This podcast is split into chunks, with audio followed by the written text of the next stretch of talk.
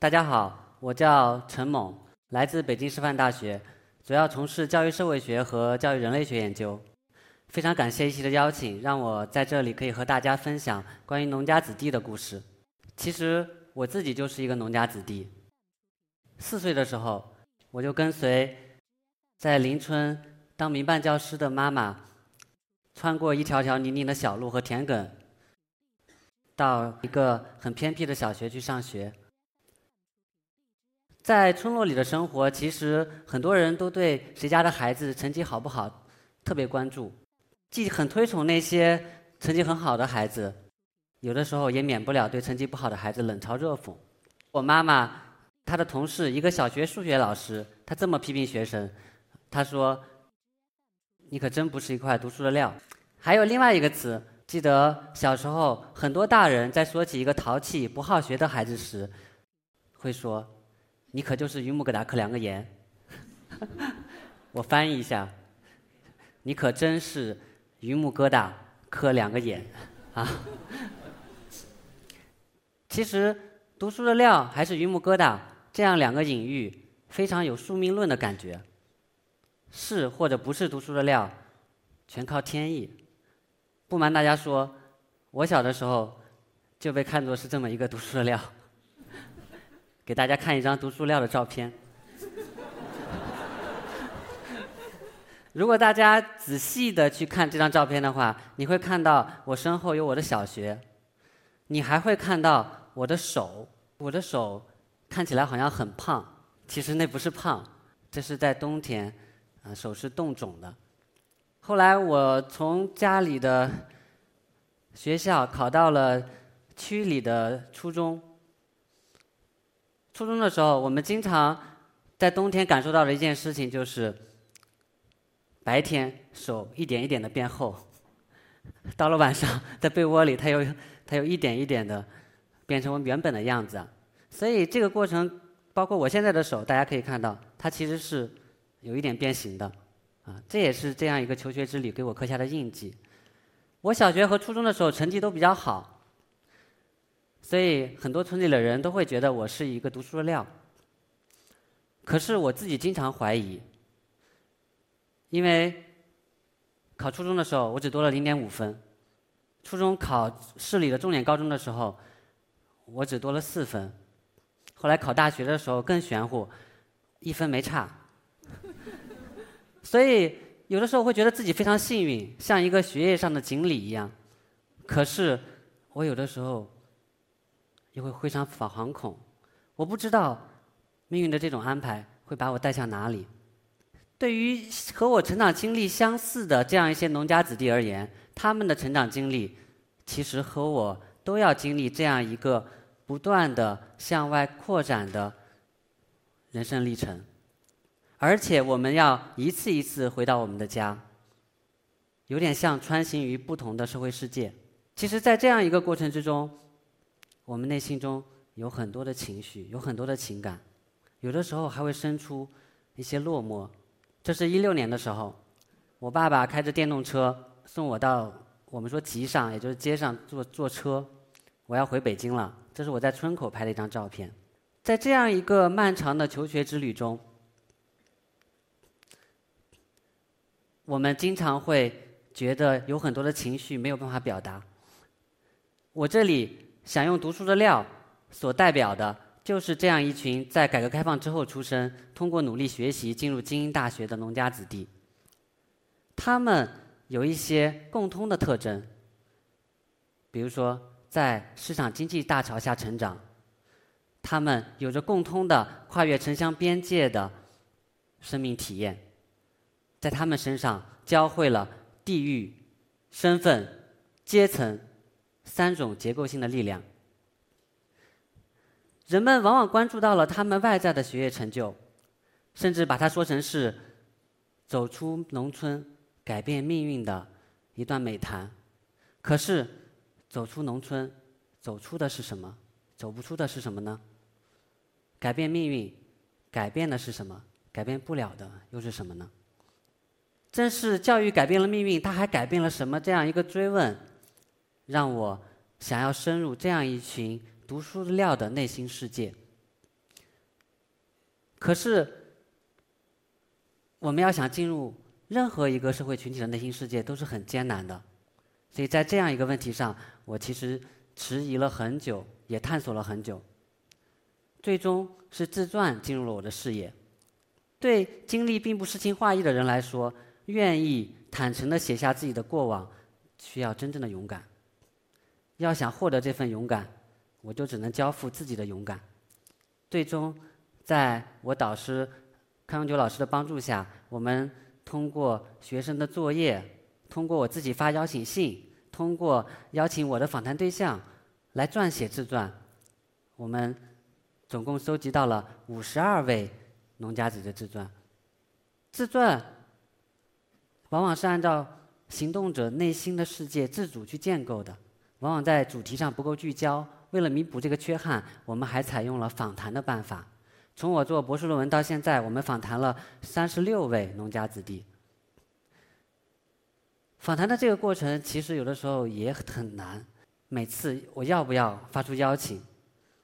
发出邀请之后，我要怎么样和他来谈？有的时候我很担心，因为我们问的一些问题很扎心，比如说贫穷生活的境遇。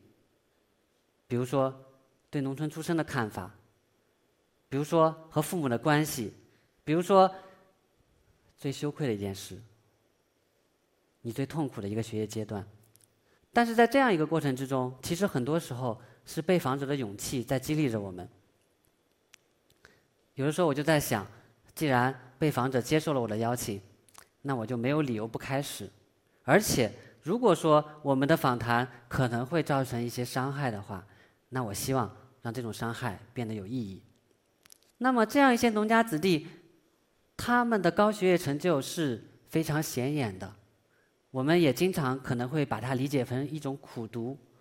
可是，在这种苦读背后，有哪样一个我们还没有看见的内心世界呢？其实，最终我们所收集到的成长叙事有一百三十多万字啊。我们想从这些成长叙事里看到这些内心世界。所以我们所访谈到和邀请写自传的这些农家子弟，他们一般都是有比较长的农村生活经历，父母至少有一方从事体力劳动、务农或者外出打工，在他们的成长过程中，明显感受过家境的限制。这是我今天主要想和大家讲述的几位农家子弟。第一位希若是一个女孩子，她是在一个重点大学读博士，父亲做零工，母亲在村里的超市上班。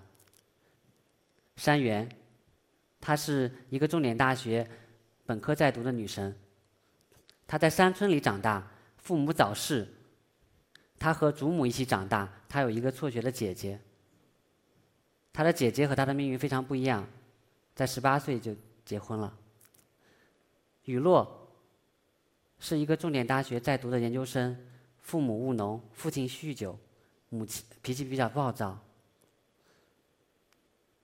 云影是在国外读博的一个男生，他做菜非常好吃，因为我们经常是他做了一桌菜，然后我们开始聊。他的父母都务农。还有青阳，青阳是一个重点大学在读的博士生，父亲务农，母亲做小生意。父亲经常说的一句话是：“你看别人家的楼高，我们家文化高。”还有邱静，他是一个重点大学在读的硕士研究生。父母务农做小生意，家庭收入在村里是中上等。他本科的时候啊，曾经去内蒙古支教过一年。那么，这样一些农家子弟，他们为什么能够取得高学业成就？为什么能够突破阶层不利的处境呢？其实，相比于为什么农家子弟难以，呃，他们能够取得高学业成就，在现实生活中，我们更经常讨论的是阶层固化。讨论的是，越来越多的农村的孩子，他们上不了好的大学。其实这种讨论，在我的印象里，从十年前就开始了。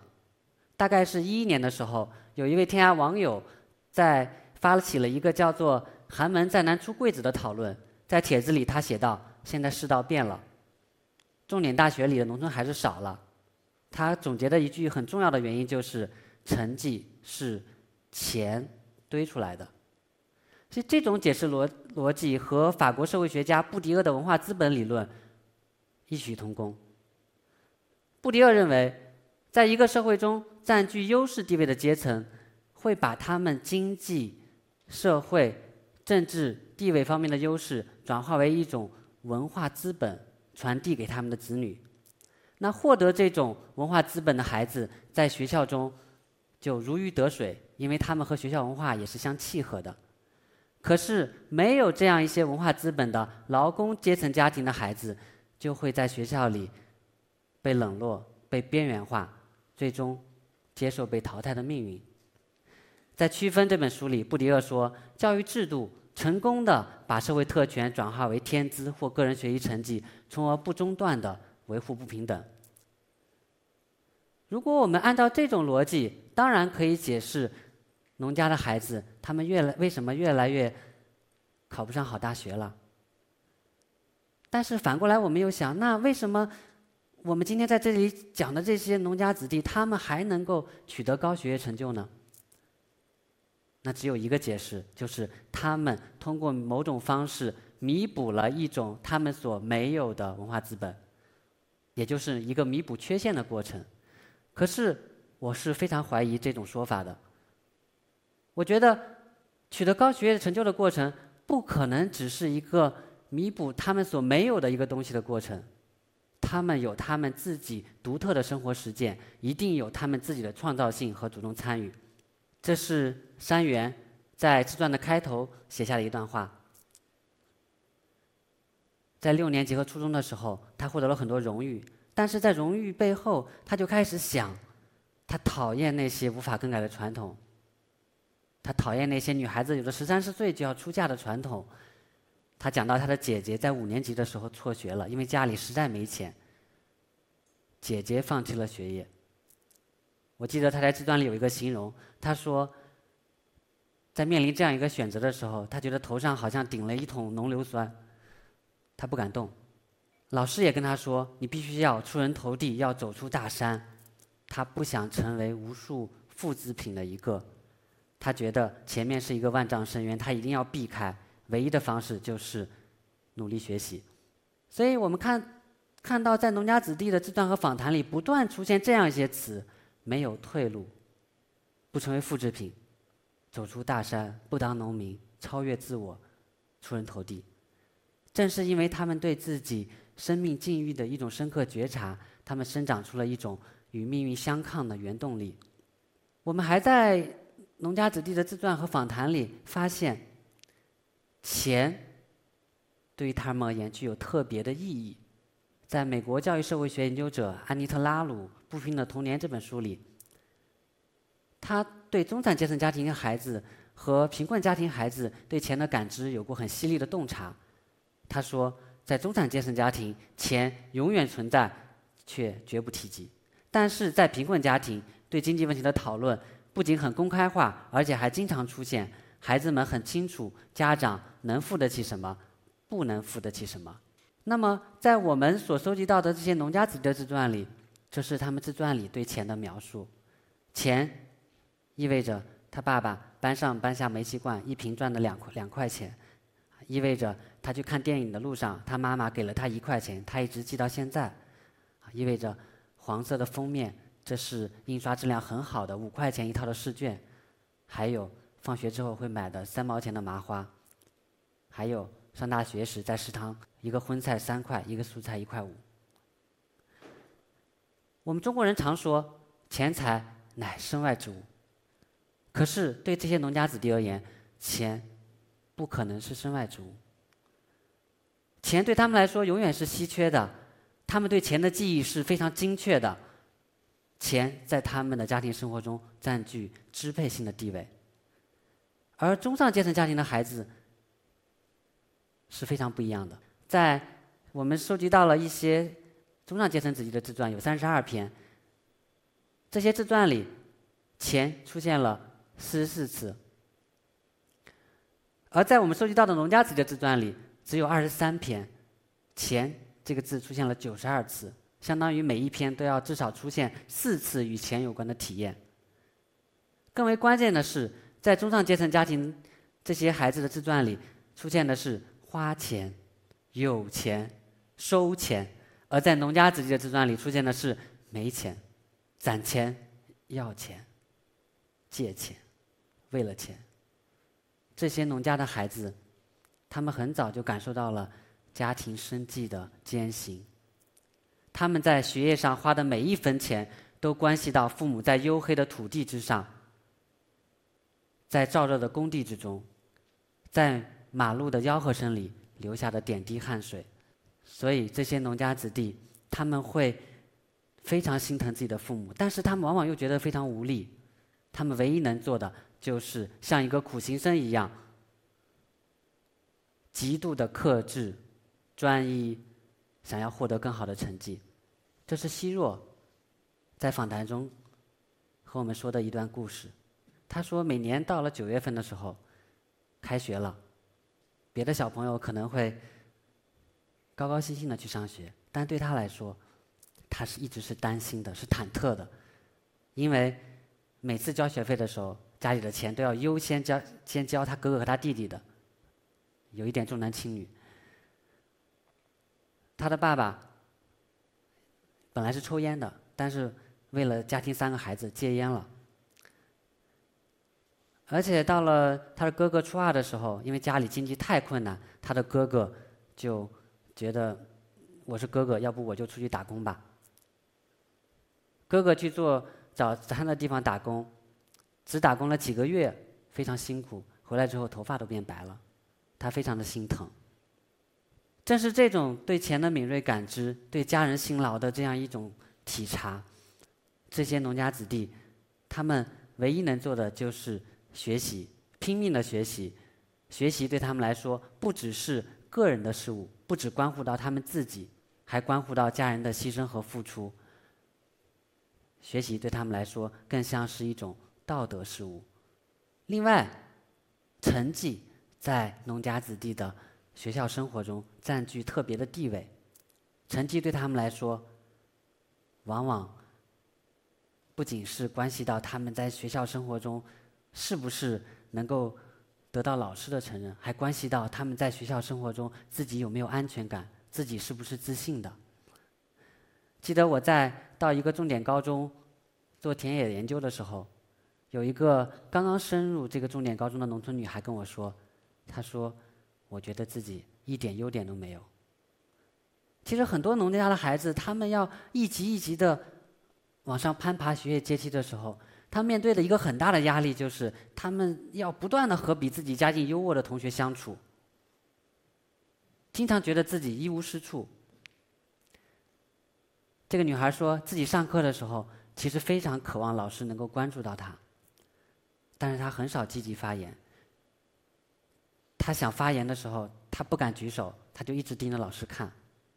可是老师经常会看别的同学，看那些举手的同学，他最后只能默默的、小声的说，小到老师听不见。对于农家的孩子来说，很多时候他们刚刚进入城市，进入城市里的重点的学校，他们是羞涩的，是内敛的，甚至是自卑的。他们被动的在等待老师的。认可，当然，他们也不是全然被动的。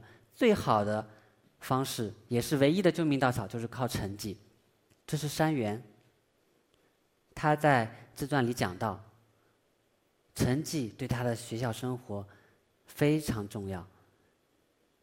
当他成绩很好的时候，所有的老师都关注他，到处都把他作为佳话来谈，夸奖他很成熟，啊，夸奖他从来没买过零食。每天都在教室里学习，上课非常关注。他说他满心欢喜，他喜欢这种被关注的感觉。其实山原的故事就让我想到了我自己，在我刚刚进入城市的重点高中读书的时候，尽管老师同学都对我非常好，可是我经常觉得有一种违和感。这种违和感，它不光是家境、家庭收入的直接相关的，我甚至觉得。我和学校里的一棵柳树都不搭，我觉得在这个学校里好像没有我的位置，我也不应该出现在这儿。所以刚上高一的时候，我后来成绩就一落千丈，在这个学校里找不到归属感。那成绩不好之后，其实很快老师的关注也就随之就暗淡了下来。所以那个时候，为了逃避在学校生活中的这种悲惨境地啊，我就每周六都会去网吧包夜，开始打一个叫《红色警戒》的游戏，一打一整夜。然后，呃，当然我会跟我妈妈说，我是在学电脑。但是最后这个事这个事情还是败露了。然后，因为我周六打了一晚上这个游戏啊，在这个坦克大兵的世界里能够获得一点安全感，获得一点安慰。但第二天回到家的时候，我就是完全是跟游魂一样，就一直想睡觉。所以我妈妈就觉得你这学电脑也不像你这样啊，你怎么怎么现在回到家就这样呢？所以有一次她就开始质问我。她说：“你到底在做什么？”那次我就哭了，我也没说学校生活到底有多苦，我就哭了。我妈妈也没有说什么，后来她也哭了。就是这样一个经历，其实又把我拉回到了学业的轨道。尽管高一的生活很苦，我还是坚持了下来。所以我们会看到。家人的这种付出和牺牲，他有的时候还是会让农家的孩子有浪子回头的机会，有再次回到学业轨道的这种可能性。我们说这些农家子弟获得高学业成就的过程是有创造性的，在他们苦学的背后有一个不为人知的意义世界。但其实，这样一场漫长的、残酷的、随时都有可能掉队的向上流动之旅，还有一些非常独特的内心体验。对于很多取得高学业成就的孩子来说，他们在城市里的处境，其实有的时候是有点艰难的，因为经家境的限制，限制了他们人际上很多可能性，好像面对着一一个透明的高墙。但是回到家里的时候，特别是上了大学之后，他们再回到家里，往往还有一些不好受的滋味。希若跟我说，他每年回到家里，有的时候跟高中同学聚会。那高学业成就并没有让他成为一个焦点，他反而是一个被冷落的对象。他觉得非常被边缘化，自己好像成了异类。他当时开玩笑说：“他说别人都在说自己的家庭、自己的公公婆婆、自己的孩子、自己的丈夫，他说难道我要跟他们谈学术吗？” 还有一个男孩子跟我说：“他说在村里面，他经常被。”家人或者村里人讥笑为说他像女像这个大闺女一样，大门不出二门不迈。很多农家子弟也说说回到村里了，我觉得没有共同语言了，我不知道该说什么。甚至因为有的乡邻很久没见了，我都不知道该叫他什么。对于这些农家子弟而言，他们有的时候生活轨迹像候鸟一样啊，每年寒暑假才回家，时间很短。故乡有的时候对他们来说只有家这么大，他们在自己的故乡。成为了异乡人。在我做这项研究的过程中，我和我的导师其实呃有讨论过跟农村出身相关的话题。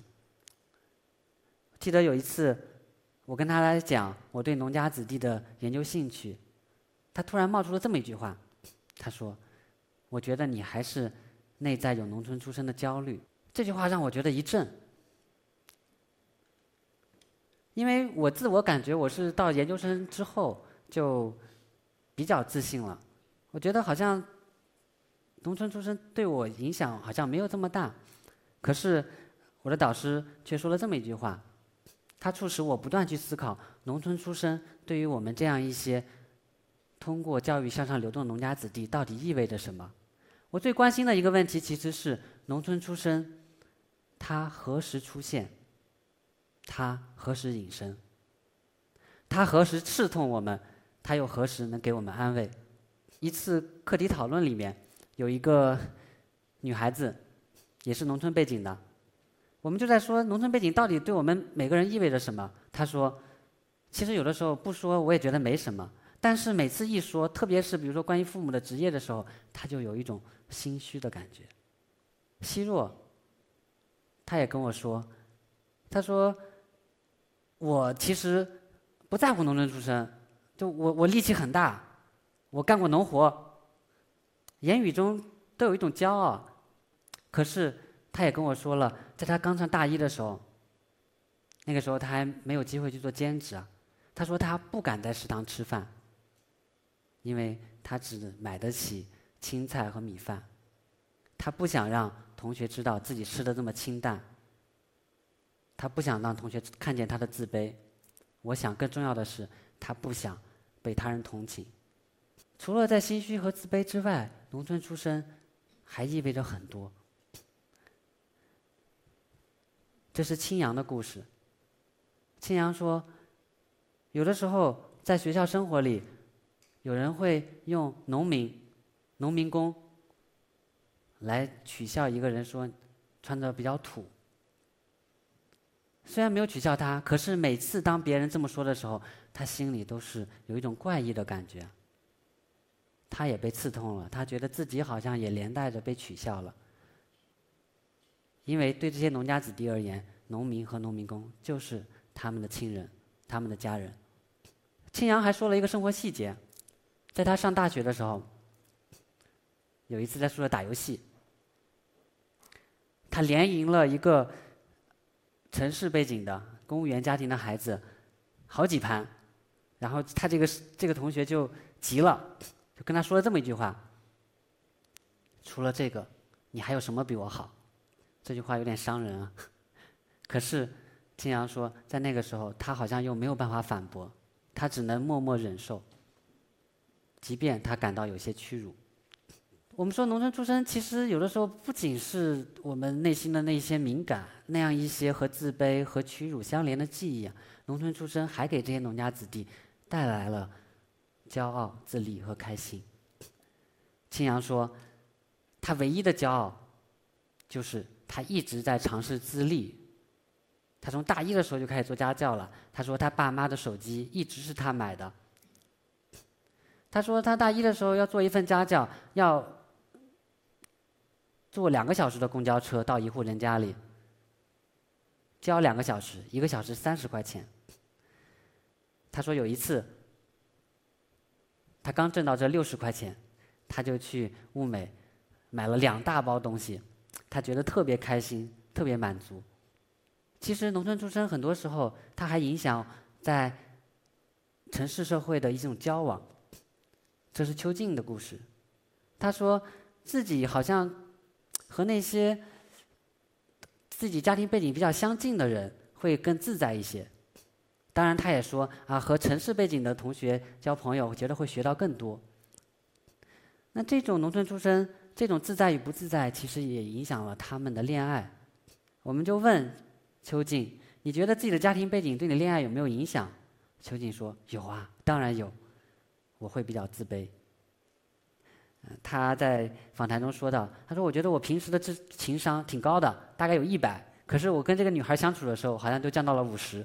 ”他说他觉得他太在乎了，但他自己又深深深深的知道自己家庭背景太差。自己给自己的压力太多了，最后他觉得自己总是难以自如的表现他自己。对于这些农家子弟而言，我们经常看到他们的高学业成就是被人讨论的。可是这样一个向上流动之旅，不只是给了他们高学业成就，还伴随着一些不为人知的代价和风险。首先就是和家人情感的郁结。我们都知道，每个家庭都有它独特的一种关系结构，有一种情感结构。但这种关系结构、情感结构是和每个家庭的生计方式紧紧相连的。我的导师康永久老师在一篇文章里，他分析过工作和劳动的区别。一个家庭的父母是靠劳动取得收入的，还是靠工作是不同的。有工作意味着有上班和下班的时间，意味着。有固定的工资，旱涝保收，有闲暇；而要劳动，尤其是从事体力劳动，意味着有干不完的脏活累活，意味着经常没有时间陪伴自己的孩子。所以在访谈里，有一个女孩儿，她跟我们说，她特别喜喜欢的一件事情是什么呢？就是下雨，因为一下雨，她的妈妈就没法上山干活了，就必须要待在家里，他就可以跟他妈妈多待一会儿。所以，这些农家子弟在这样一个漫长的求学之旅中，他们非常渴望家人的陪伴和情感的支持。可是这又是这些农村的家庭，这些勤劳又很辛苦的父母所无法给予的。这是青阳他在自传里写的一段话。他说：“周围的同学都有父母的关爱，而我只有一个人，只有我一个人，只有我挨饿受冻，生病没有人照顾，心里的委屈不知跟谁分享，面临的种种的问题也不知道要问谁，家成了一个没有风浪的港湾，给不了你任何的补给，你只能靠自己来回漂泊，顺天由命。”我们说，为什么这些农家子弟他们在学校生活中遇到的种种的困难、种种的痛苦，他们不跟自己的家人说呢？为什么没有人分享呢？因为他们深深的知道，父母已经付出和牺牲了很多，他们不能再给父母添麻烦。由此形成了，其实是一种有一些疏离的关系。在访谈云影的时候。他和我们提到，他说：“我和从我从来没有和自己的妈妈拥抱过。”他还说：“平时我发现我和我的舍友和家人交交流的方式很不一样。就拿打电话来说，他的舍友每次一打都会打一两个小时，还会说啊各种学习上的事情、人际上的事情，甚至谈恋爱的很多细节的事情都会跟父母说。可是他每次打电话只有五分钟、十分钟。”开始扯天气，扯亲戚，扯到最后就是“妈，你晚饭吃了啥？”在访谈的时候，还有一个女孩子说：“我从来没有和我的爸爸拥抱过。”当我有这种念头的时候，我觉得好像有一股力量在阻止着我。庆阳也说：“他说他的妈妈小的时候是经常带着他的，后来当他不断向外求学的时候。”有的时候，他的妈妈还想和他亲近一下啊，有的时候会来拉他的手，但他非常的抗拒，他有点排斥，他也不知道为什么。我们说，对这样一些农家子弟而言，他们爱他们的父母吗？当然，他们的父母爱他们吗？当然。可是这样的一种深爱的关系，最终有可能变成了一种报喜不报忧。而且是双向的报喜不报忧。我们说，在任何一个关系里，只报喜不报忧，都不可能让这个关系健康，让这个关系顺畅。有些东西总是堵塞在那里。经常，父母和子女的爱被限制在一遍又一遍的嘘寒问暖之中，爱表达不出来，怨也说不出口。他们仅仅就人生大事才进行实质性的交流。但是，这种情感。在某些时候也会急剧爆发出来。青阳和我们说，有一次他要离开家的时候，他的妈妈在帮他收拾行李的时候，突然说了一句：“妈妈老了，也帮不了你什么了。”他那个时候情感一下子就决堤了，他就抱了他妈妈一下，然后两个人都在哭。后来在回程的路上，他写了这么一首诗。妈妈老了，当我要离开家的时候，他抱着我这样说。小的时候，要么是妈妈抱着我，要么是我跑进妈妈的怀里。那个时候，我们拥抱的无忧无虑，从不担心下一次拥抱离我们很远。长大后，我们再也不拥抱彼此。不管是见面还是离别，因为一拥抱就要哭。我们的委屈从不倾诉，因为一倾诉就要无穷无尽。我们沉默着，保护着对方，也保护着自己。但这一次，妈妈说她老了，我抱住了妈妈，我们哭红了眼睛。其实，青阳的故事也让我想到了我自己。我十岁那年就离家开始我的寄宿生活了，那是我第一次离开家。以前我都是妈妈牵着我的手，或者是我坐在自行车的大杠上，她带着我去上学。我现在印象很深的一件事情就是，当我第一周住宿生活结束回到家，下了车，我走到沿着我们村口的那条路，走到我们家的门口。我们家有一个院子，在这个院子前面，那个时候我们家还在养猪。结果走到那个猪圈那的时候，我就看到我妈妈站在门口，她的眼眶已经红了。那也是她第一次离开我，但是我没有哭。我非常勇敢，甚至我表现的有一些冷漠。好像从那开始，我和我妈妈的关系就一下子。不再是小时候的那样亲密了。如果我现在有机会回到我十岁那年，我就想对这个小孩说：“这一个星期你辛苦了。其实你现在可以卸下你的坚强和勇敢，你可以跑进妈妈的怀里，告诉她你可以跟你的妈妈说你也很想她。”其实，对于像我们这样一些农家子弟而言，很多时候我们很早的就体会到了家庭的艰辛，体会到了父母的辛劳。就像穷人家的孩子早当家，我们很早的就懂事了。邱静在他和我们做的访谈里，他这么说道：“他说他是四年级那一年，他开始懂事的。”他把所有的农活都干了一遍，手上磨出了厚厚的茧，脚上都是泡。从那一刻起，他觉得自己好像明白了点什么东西，觉得自己和别人不一样了。不一样到底在哪里呢？其实从他们懂事的那一刻起，他们就不再是天真烂漫的儿童，家人的重担他们已经肩负在身上。他们看见了父母的辛苦，理解了父母沉甸甸的爱。童年也就随之被打断了。我们在访谈里还遇到了这样一个非常让我们心疼的故事，这是雨落的故事。雨落和我们说，他的爸爸有的时候会喝酒，喝酒了之后就会无缘无故的发脾气，而他的妈妈经常是很无助的。在小学的时候，有一次雨落和同学打闹。同学在他的手上用一个尖利的东西划了一个口子。如果一个普普通的小孩，我们想他可能回到家之后可能会哇哇大哭，可能会跟父母说啊这个同学欺负我或者怎么样。可是雨落不是这样。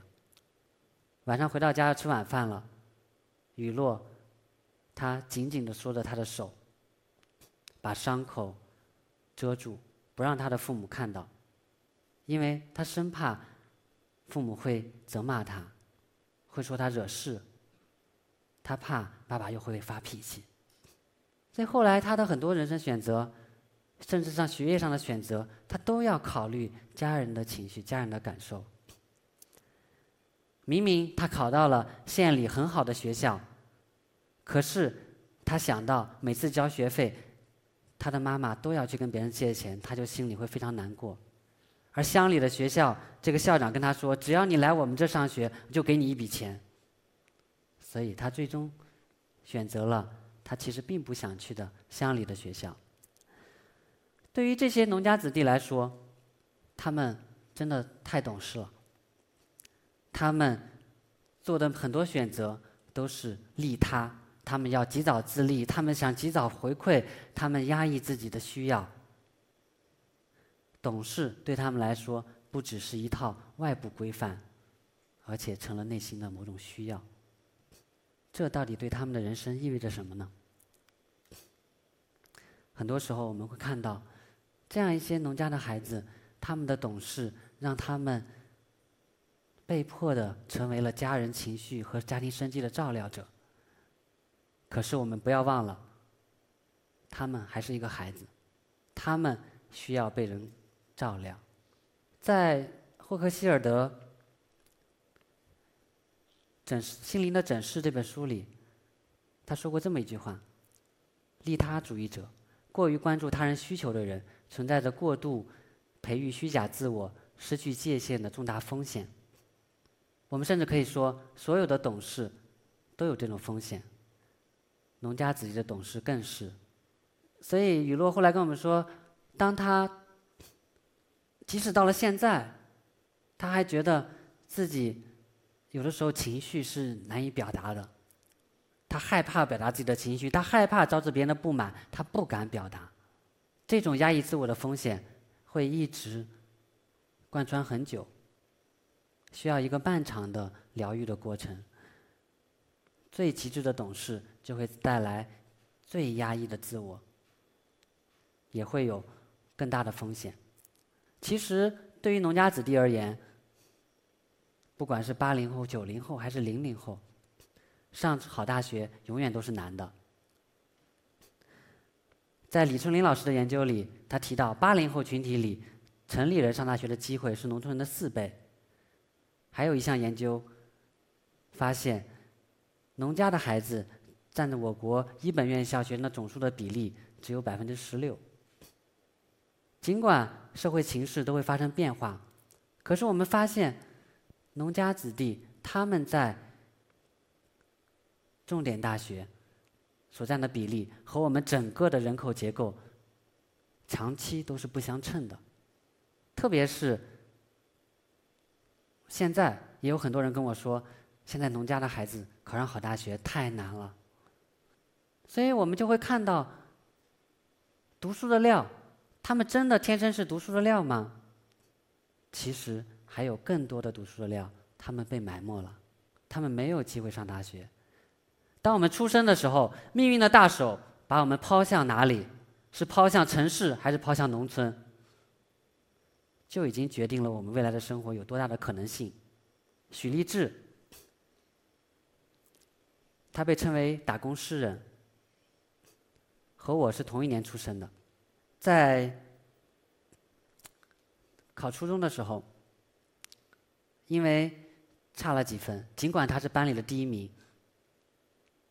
还是要交一万五的赞助费，家里交不起，他就去了乡里的学校。后来他就没有取得很好的学业成绩，最后就辍学了。带他去富士康打工之后，他写下了很多诗，这是其中的一首，叫做《咽下一枚铁做的月亮》。他写道：“我咽下一枚铁做的月亮，他们把它叫做螺丝。我咽下这工业的废水。”失业的订单，那些低于机台的青春早早夭亡。我咽下奔波，咽下流离失所，咽下人行天桥，咽下长满水锈的生活，我再也咽不下了。许立志已经离开了我们所生活的这个世界。其实，进入精英大学的这些农家子弟，他们成长的艰辛，只是折射出。我们当代中国通过教育向上流动所经历的苦痛的冰山一角，相比于被埋没的人，他们为这幸运所付出的代价，真的有点微不足道。当这样一条通过教育向上流动的道路越是艰辛，个体在这样一个过程中经历的制度不公和隐性歧视越是深重，越说明我们的社会流动之路并不通畅，可能有越来越多的人正在被埋没。所以我今天在这里所讲的读书的料的故事，并不是像它字面意义上所展现的，它不是一个天赋异禀的故事，它也不是一个大家通常理解的逆袭的励志的故事，它是一个农家子弟负重前行，是一个充满了矛盾冲突和困惑挣扎的故事，它也是一个走出不真实的内心投影，重建自我的故事。在我的这项研究出版之后，陆续收到了一些读者的反反馈。有的农家子弟跟我说：“他说，虽然我的经历和书里面的所描写的有一些地方是不一样的，可是我觉得我并不孤单。”有一个女孩子跟我说：“他说觉得自己成长过程中难以言说的阴翳被温和的化解了。”让我意外的是。有一些不是农家背景的读者，他们跟我说，好像读了这本书，他们会更理解了他们的父辈，甚至说，好像理解了他们的伴侣。他们从中看见了另外一个世界的细密纹理。我想讲的这样一些农家子弟的成长故事，它不是一一种个人的叙事。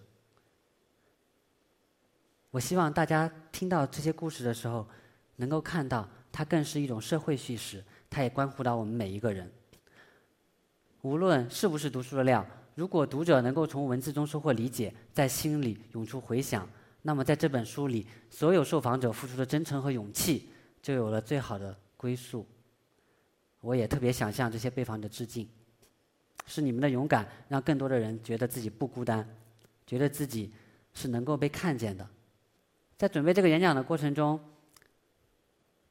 我和一个朋友聊天，我说。